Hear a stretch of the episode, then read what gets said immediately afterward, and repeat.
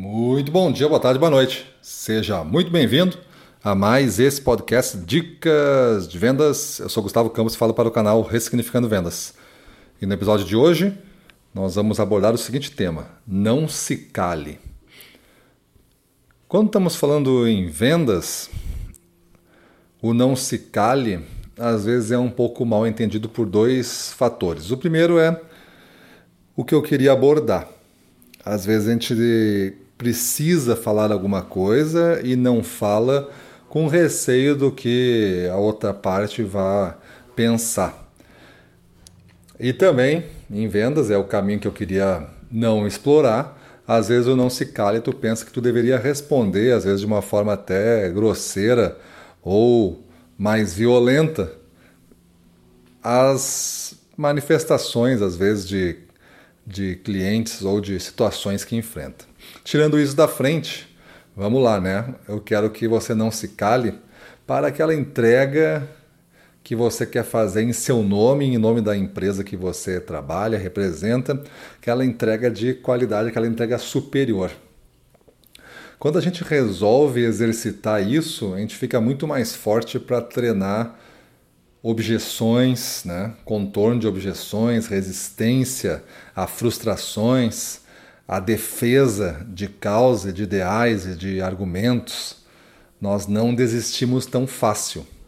Quando a gente resolve se calar e acostuma se calar, cada vez a gente vai ficando um nível mais baixo nessa resistência.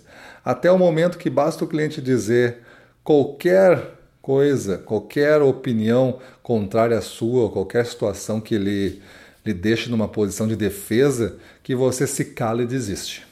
Isso é um hábito formado, é uma educação, é um treinamento intenso que muitos vendedores acabam fazendo e muitos gestores também acabam acostumando as suas equipes desta maneira a se calar, a respeitar sem pensar, a, uma obediência, né? Muito é muito mais negativo do que simplesmente é, respeitar, né? Uma coisa é obedecer cegamente.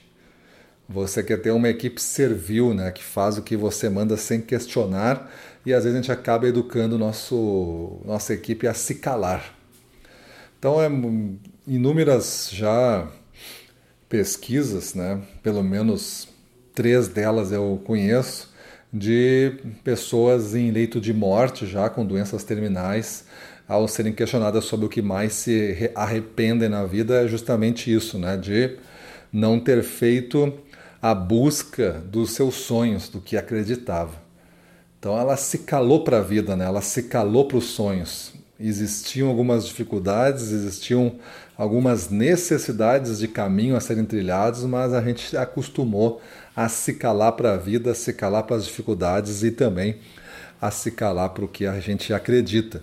E aí no final da vida, triste é constatar isso, muitas pessoas aí arrependidas de terem é, se calado para a vida. Então, Martin Luther King dizia que nossa vida começa a terminar no dia em que nós calamos sobre o que é importante para a gente. Então, cuida aí, gente. Nós em vendas, a gente não pode se calar para o que é importante para a gente.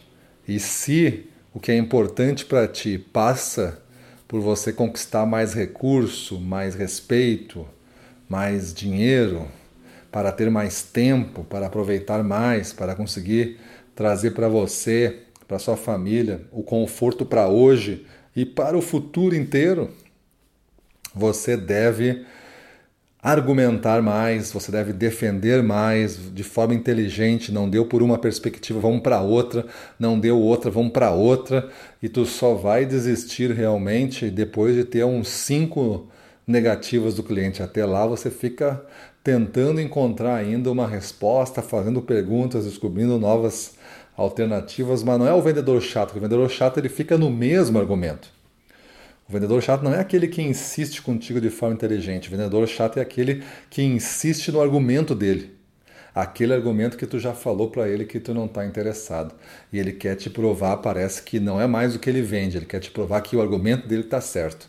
E acaba se tornando, então, um vendedor chato. Então, pessoal, não vamos se calar para o que é importante para nós. Vamos pensar aí, se você quiser exercitar um pouquinho mais, abra o seu caderno de aprendizado, abra o número dessa dica, né? coloque aí o nome da dica e escreva em letras bem grandes o que é importante para você. Pode ter mais coisas, mas talvez vamos ficar aí umas três a cinco coisas importantes para você, para você nunca esquecer pelo que você está brigando ali na rua. Beleza? Então é isso aí. Vamos para a rua na frente dos clientes, domínio total. Vamos para cima deles.